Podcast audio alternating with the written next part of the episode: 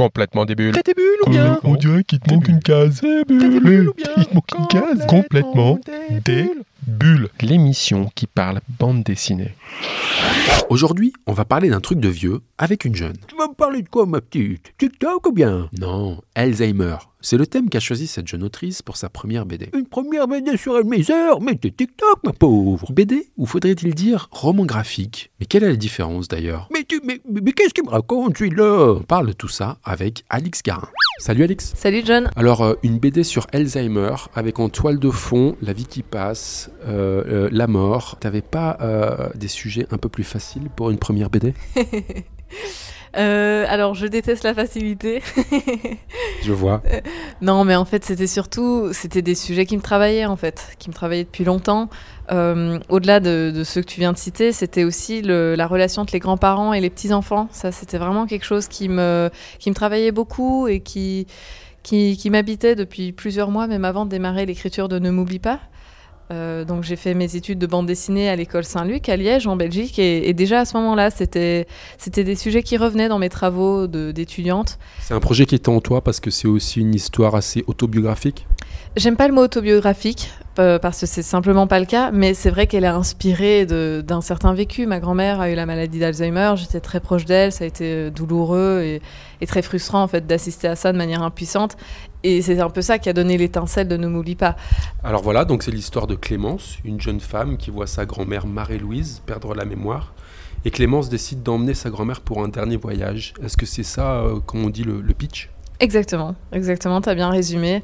Et du coup, suite, euh, suite à, à ce, ce départ, elles vont, elles vont parcourir un road trip toutes les deux de, quelques jours pour retrouver la maison d'enfance de la grand-mère Marie-Louise qui vit beaucoup dans le passé.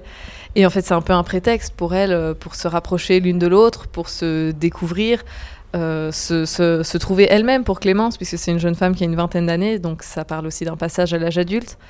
Et, voilà, il y a plein de sujets qui s'entrecroisent. Alors, il faut un sacré courage pour partir sur un tel voyage parce que ben, c'est presque un kidnapping. Elle se retrouve un peu comme euh, Thelma et Louise sur la route. Euh, est-ce qu'il n'y a pas un peu de folie dans tout ça? Ou est-ce que finalement c'est simplement ben, voilà, une petite fille qui a beaucoup de cœur et puis qui veut faire aussi plaisir à, sa grand-mère? C'est pas n'importe qui, qui ferait un tel voyage. C'est vrai, mais il y a clairement un grain de folie dans cette histoire, et j'avais envie de ça, j'avais envie de, cet espoir fou, de cette fougue, de, ce genre de coup de tête, parce que c'est ça aussi la magie de la fiction en fait, c'est qu'on peut, on peut vivre par procuration des, choses folles, des choses qui seraient pas forcément possibles dans la réalité, Euh, mais bon, évidemment, aussi dans le roman graphique, elles vont devoir, euh, surtout Clémence, affronter les conséquences de leurs actes. Alors, je note que tu dis roman graphique. Euh, moi, j'a- j'avais tendance à dire BD. C'est- quoi pour toi, en fait, euh, la différence entre un BD ou un roman graphique? Ou pourquoi tu, l'appelles roman graphique, justement? Euh, alors d'abord, j'ai aucun problème à ce qu'on appelle ça une BD parce que pour moi, le roman graphique c'est un sous-genre de la bande dessinée. Donc, et pourquoi j'utilise ce terme? Ben, Parce que à mes yeux, un roman graphique, donc c'est un album plus long qui a une pagination entre 100 200 pages dans ce cas-ci, et ça a toujours un début, une fin. C'est pas une série en, plusieurs tomes. Et ça, bon, c'est pas toujours le cas, mais généralement, ça traite de sujets un peu plus intimes, des tranches de vie, euh, ce qui est le cas ici. Donc, euh, Je valide. Écoute, on va dire roman graphique. Alors, tu nous expliquais en début d'entretien que voilà, c'est quelque chose que tu as en tête depuis longtemps. Je crois que tu as mis deux ans à faire cette BD. Est-ce que ça a été difficile de, de faire cette BD qui est aussi ta première BD, sachant qu'en plus, tu, tu as tout fait, le scénario et le dessin? Oui, oui, oui, c'était très difficile, c'était très long, euh, très énergivore, en même temps absolument merveilleux et passionnant parce que c'est mon rêve d'enfant, c'était vraiment une vocation pour moi la bande dessinée. J'y suis pas arrivée par hasard, j'ai tout fait pour que pour pour euh, réussir à faire vraiment ça. C'est le médium qui me correspond. Euh, mais c'est vrai que c'est très prenant. En plus, euh, je travaille à temps plein comme illustratrice dans une agence de communication. Ah ouais, donc tu as fait ça sur ton temps Ouais. libre presque. Ouais, le soir et le week-end, quoi. Donc, euh, j'a- j'aurais jamais pu faire moins de deux ans. J'ai déjà pas eu de vie sociale. J'ai fait beaucoup de sacrifices. Donc, euh, donc voilà. Bon, là, j'ai envie de dire bravo alors. hein. Merci. Et est-ce que ça veut dire que ça y est, tu as mis un, un- un- un- un pied dans le monde de la BD Tu as d'autres projets Tu vas peut-être pouvoir en vivre, en faire plus? Toi, tu, tu vois les choses comment pour la suite? À terme, j'aimerais bien pouvoir m'y consacrer pleinement et en vivre. Euh, pour l'instant, c'est moyennement envisageable. Bon, voilà, euh, vous le savez peut-être, euh, le business plan de la bande dessinée, il n'est pas très favorable aux auteurs, et encore moins aux auteurs de romans graphiques. Euh, donc de ce côté-là, c'est un peu compliqué. Mais en même temps, j'aime bien associer les deux, d'être illustratrice dans une agence et en même temps avoir ma totale liberté d'artiste le soir quand je rentre chez moi. C'est un compromis qui me plaît et, l'un nourrit l'autre au final. Donc voilà. Est-ce que tu crois que c'est aussi le, quotidien ou la manière de voir des nouveaux auteurs? Parce que c'est vrai que maintenant, vivre de la bande dessinée à part entière, on a l'impression que c'est plus trop possible. Donc il faut pouvoir être capable de faire plein de choses quand on est euh, artiste euh, finalement aujourd'hui. Est-ce que c'est un peu ça aussi derrière ou... ben, je pense que concrètement, c'est ça. Après, est-ce que c'est une bonne ou une mauvaise chose? C'est une autre question. Je trouve ça quand même un peu regrettable de se dire que des artistes qui sont appréciés par le public, dont les ouvrages sont reconnus, ne peuvent même pas en vivre. Quoi. Ça pose quand même question. Alix, je m'excuse parce qu'on s'écarte de l'histoire et j'aimerais y revenir parce qu'elle est très prenante. Tu nous disais qu'il y a un peu de toi dans cette histoire, euh, dans, la BD en tout cas, euh, ne, m'oublie pas aux éditions euh, Le Lombard, le personnage, ce jeune personnage qui emmène sa, grand-mère pour un, dernier voyage, Clémence, elle prend conscience de certaines choses, notamment des choses qu'elle doit dire à sa propre mère. Est-ce que toi finalement aussi, tu, tu, as, après la BD, tu as dit des choses à ta propre mère également Il y, a, de ça, évidemment, oui, oui. Euh, mais je dirais, c'est pas après avoir fait cette bande dessinée, c'est plutôt avant. En fait, c'est mon expérience d'abord qui nourrit ensuite la fiction.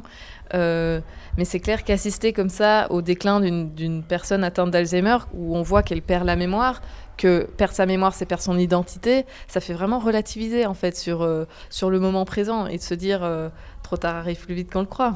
Alors, c'est quoi le plus dur pour euh, Marie-Louise, donc qui était atteinte d'Alzheimer selon toi euh, C'est lorsqu'elle se souvient ou lorsqu'elle se souvient pas? Lorsqu'elle se souvient, définitivement. C'est ça le drame d'Alzheimer euh, dans, les premières dans les premières phases de la maladie, justement quand ils ont ces moments de lucidité où d'un coup ils s'aperçoivent à quel point ils sont à côté de leur pompe. C'est éprouvant, y compris pour les aidants proches, les familles. On assiste à ça et que faire en fait? Alors voilà, c'est la question suivante que j'allais te poser. Pour les proches, c'est quoi le plus dur? C'est voir justement que eux se rendent compte ou c'est de perdre finalement l'être aimé parce qu'ils vous reconnaissent plus? C'est quoi pour les proches le, plus difficile? Je pense que ça dépend vraiment d'une personne à l'autre. Euh, il n'y en a pas un pire que l'autre. Euh, c'est un mélange des deux. C'est sûr que de voir qu'on puisse euh, être effacé de la mémoire de gens à qui on tient tellement, c'est éprouvant, même pour soi, on se remet en question, quoi. Tiens, au final, euh, à, quoi tient notre identité? À quoi tient celle des autres? Comme je l'ai dit, j'ai constaté que quand on oublie, quand on oublie son, passé, on change de personnalité. Euh, ça, du coup, ça en dit long sur en fait l'influence de nos souvenirs et des souvenirs qu'on garde de notre passé sur qui on est aujourd'hui. Et donc voilà, voilà, assister à tout ça, ça vraiment remet en perspective est-ce que toi, dans ton expérience personnelle avec ta grand-mère, tu, aurais eu envie de l'emmener pour un dernier voyage comme ça? Oui, ouais, c'était un fantasme complètement. C'est pour ça que je l'ai fait en bande dessinée, parce que je ne pouvais pas le faire dans la vraie vie, pour les raisons qu'on a citées plus tôt. Mais euh, c'est pour ça la catharsis, euh, cathartique. Euh. Alors Alzheimer, ben voilà, il faut bien, faut bien le dire, hein, touche et va toucher de, des millions de gens, de plus en plus de monde. Ta BD a ému beaucoup de lecteurs. Qu'est-ce qu'ils te disent en général, les, lecteurs, quand ils viennent te voir pour en parler? C'est génial parce que les lecteurs me disent euh, j'ai lu mon histoire. Et ça, c'est le rêve absolu. Euh, je pense que c'est aussi pour ça que je voulais pas faire de l'autobiographie, parce que voilà, c'est un peu enfermer l'histoire, euh, quelque chose de réel qui appartient à quelqu'un particulier. Non, au contraire, je voulais me nourrir de mon expérience pour que d'autres s'y sentent comme chez eux, en fait. Et, apparemment, ça a pas trop mal marché, donc je suis ravie. Bon, puis surtout qu'il y a plein d'autres thématiques abordées, parce que cette jeune Clémence, elle est actrice, elle a, du mal à travailler, elle est lesbienne, c'est pas forcément facile non plus. Est-ce que toutes ces thématiques-là, bah voilà, c'est aussi d'autres portes de, la difficulté de, la vie pour, pour, une jeune personne qui est, confrontée à, bah à, tout ce qui l'attend euh, de difficile euh, dans, la vie qui vient, quoi. C'est ça, en fait, euh, parce que il n'y a jamais un seul thème en même temps dans la vraie vie, quoi. Il y a toujours plein de choses qui s'entrechoquent, qui s'entrecroisent et qui s'influencent les unes les autres. Donc, euh, je voulais construire ce personnage, Clémence, comme un personnage super plausible et, pour que les gens puissent s'y reconnaître aussi, et pas seulement les jeunes d'ailleurs. Euh, même euh, les, gens qui ont une cinquantaine d'années, dont les parents ont Alzheimer, eux aussi, ils ont leur vie et plein d'autres problèmes sur d'autres pans. Donc, donc voilà, je voulais vraiment réaliser un personnage multifacette et pour croiser les thématiques. Alix, on le rappelle, du coup, tu as tout fait, le scénario, le dessin. Parle-nous un peu du dessin, des, couleurs euh, très pastel. Est-ce que tu as eu une approche particulière euh, pour justement euh, ben, voilà, ton découpage, ta mise en image, ton coloriage? Alors, le, découpage, c'est très très fluide pour moi, assez instinctif, j'y prends beaucoup de plaisir. Le dessin, pareil. Euh, je, voilà, j'ai laissé venir mon style le, plus naturel parce qu'en même temps, sur 200, 216 planches, euh, on peut pas faire semblant. Je peux pas me forcer à avoir un style qui est pas vraiment le mien. Euh, par contre, la couleur, c'était vraiment une inconnue au départ. C'est un domaine dans lequel je me sens moins à l'aise. Donc, euh, je savais pas trop comment faire. Et quand j'ai eu fini l'ancrage, j'ai commencé à faire plein de recherches. Et, et voilà, et c'est au fur et à mesure des recherches que je suis, je suis arrivée à cette palette très pastel avec un traitement un peu aquarelle. Euh, parce que comme mon trait est très fin, il fallait surtout pas l'écraser avec des couleurs euh, trop saturées ou trop lourdes, parce que alors, ça allait étouffer le trait. Donc il fallait, voilà, il y avait quelques contraintes comme ça à respecter. Et la, la première, c'est créer des ambiances. C'est ça qui. Bah, qui moi, j'ai trouvé que ça a ajouté de la douceur à cette histoire qui est, qui, qui est douce dans, dans la relation qu'ont qu'ont ces deux personnes ensemble. Ça s'appelle Ne m'oublie pas de Alix Garin aux éditions Le Lombard. Alix, pour finir l'émission, on a ce qu'on appelle des questions débules. Con, con, complètement débile. Eh oh, te manque une case. Euh, t'es des bulles. Alix, est-ce qu'on peut rire d'Alzheimer? Oui.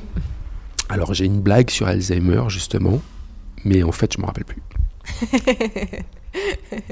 Facile, pas mal. merci, merci, merci. Est-ce que c'est vrai qu'il y avait de la moquette dans la salle de bain de tes grands-parents? Oui. C'est quand même sacrément moche, non Mais c'est incroyable. Cette salle de bain était incroyablement euh, 60s, mais dans le pire sens du terme. Ouais, J'espère que t'as pas de la moquette dans la tienne. hein. non, ça va. Est-ce que tu as déjà embrassé la mer?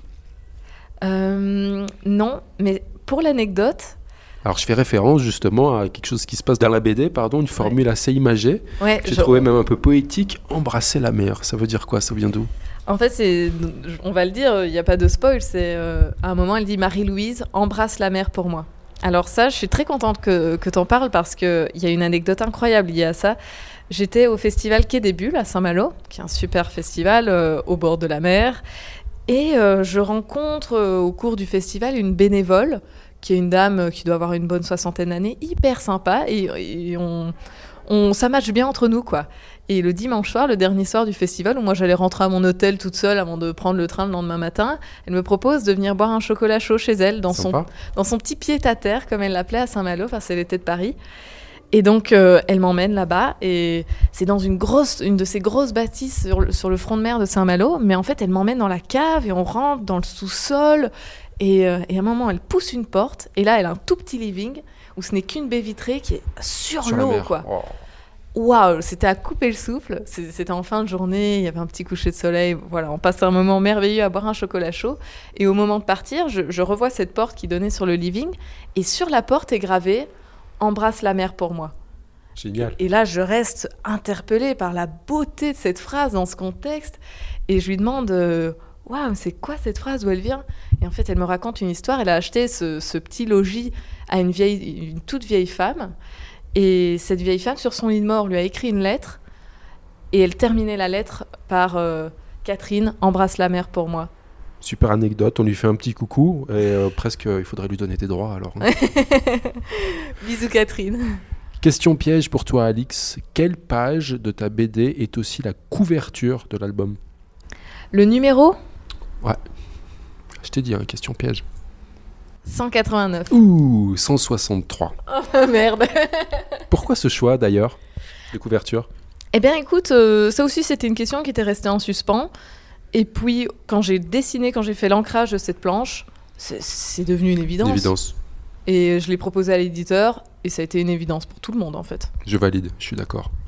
Page 175, on peut lire Trop tard arrive plus vite qu'on ne le croit. Est-ce que c'est pas le meilleur résumé de ta BD Si, je pense. S'il fallait la résumer en une phrase, euh, c'est tout ça. Sans spoiler, est-ce que tu dirais que dans ta BD, l'histoire finit mal ou finit bien? Je dirais qu'elle finit bien. Elle finit bien parce que c'est c'est la vie, c'est comme ça, il y a du beau dans tout, et il faut il faut accepter euh, de voir le, le verre à moitié plein. Ne m'oublie pas de Alix Garin aux éditions Le Lombard. Merci Alix, c'était un plaisir de t'avoir dans l'émission. À bientôt. À bientôt, merci à toi.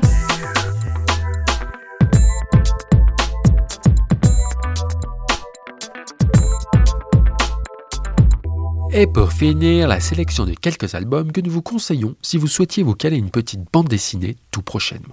On commence avec Saint-Elme. Saint-Elme, c'est le nom d'une petite ville de montagne. réputée surtout pour son eau de source. Mais c'est aussi une ville un peu spéciale. Comme dans ces films américains qui vous emmènent dans des bourgades reculées où tous les gens ont l'air bizarres et où d'un coup il pleut des grenouilles. Ah oui, c'est quoi ce film déjà? Dans cette ville un peu spéciale donc, le détective Frank Sangaré, accompagné de son assistante, débarque à la recherche d'un fugueur disparu. Une enquête à première vue assez simple. Et pourtant. Ambiance polar, neige fondue et grenouille. Dans ce premier tome qui installe ambiance et personnages et donne envie d'en savoir un peu plus sur Saint-Elme. Tu m'étonnes, John. Ce premier album s'intitule La vache brûlée. Euh, bizarre le titre. C'est de Serge Lehmann et Frédéric Peters aux éditions Delcourt. On continue avec Esma. C'est qui? Esma, c'est le nom d'une jeune femme turque qui travaille comme domestique pour une ex-gloire de la télé-réalité. La connasse là Sans papier, Esma ne reçoit que peu de considération dans son travail et se fait parler comme à de la merde par sa riche patronne qui la prend un peu pour son esclave. Esma, viens ici, apporte-moi mon café. Quelle bonne à rien celle-là. Oh la connasse Mais Audrey, une jeune femme qui vient tailler les haies de la maison, va tisser des liens avec Esma et vouloir se soucier d'elle. Sympa Audrey. Mais un soir, c'est le drame. La riche patronne d'Esma est assassinée avec son amant. Elle est morte. Trop bête. Esma n'a pas vu grand-chose, mais sans papier, elle se sent en danger et décide de fuir. Audrey va l'aider dans sa cavale, et toutes deux vont vite se retrouver au cœur de la tourmente. Oh non, les emmerdes, ça va 5 minutes. Villa de luxe et montagne suisse pour un polar comme on les aime. L'album s'intitule Esma, c'est de Iwan L'Épingle aux éditions Sarbacane. Et on finit avec quelqu'un à qui parler. Euh, c'est qui? Samuel a la trentaine. Il a un taf pas très fun, pas trop d'amis, pas de copines. Non mais les jeunes, réveillez-vous, nom de bleu. Faut vivre, nom de Dieu. Le soir de son anniversaire, il est tout seul, comme un con, dans son petit appart, avec sa bouteille de champagne. Happy birthday, man. Sur ce coup de solitude, il appelle une de ses ex, juste pour parler. Mais elle l'envoie balader. Il ne sait même plus qui appeler. Oh la loose. Simplement, juste pour parler. Alors il compose le seul numéro qu'il connaît par cœur, celui de sa maison d'enfance. Et là, c'est le jeune lui qui lui répond. Comment ça? Bah lui, en plus jeune. Il appelle sa maison d'enfance et tombe sur lui-même, enfant. Oh le délire. S'engage alors un dialogue surréaliste d'un jeune adulte déprimé avec son jeune moi. Uh-huh.